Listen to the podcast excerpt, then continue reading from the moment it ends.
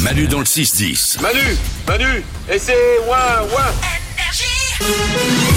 Comme chaque jour, Valou répond à toutes les questions que vous lui posez par message vocal sur l'application Mali dans le 610. On commence avec une question sur une expression qu'on va peut-être utiliser ce week-end.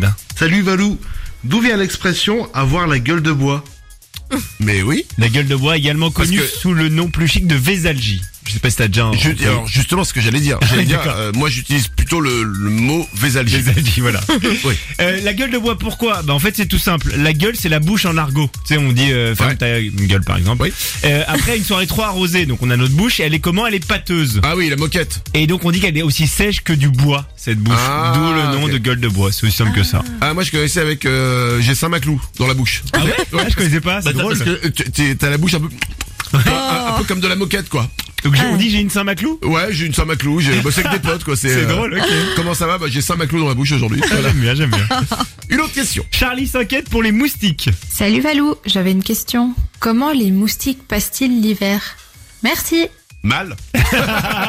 Eh ben non, il le passe très bien euh, l'hiver puisque les moustiques hibernent en fait jusqu'au retour des beaux jours. Mais non. En fait, si, ils se cachent dans des abris de jardin, des sous-bois, des grottes, même des caves, pas dans les maisons parce qu'ils ont besoin d'humidité.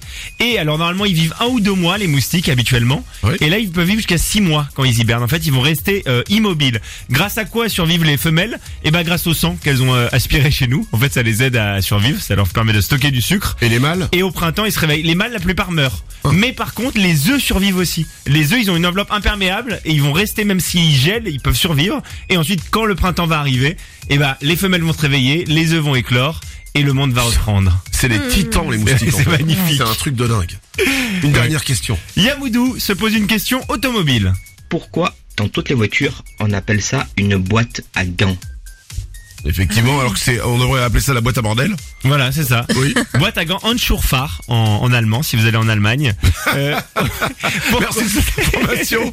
Pourquoi Euh, Les automobiles, en fait, au début, elles étaient pas aussi hermétiques qu'aujourd'hui. Elles étaient ouvertes de partout, ok Donc pour conduire, il fallait un chapeau, des lunettes et des gants pour affronter le froid et les, les fumées d'échappement surtout.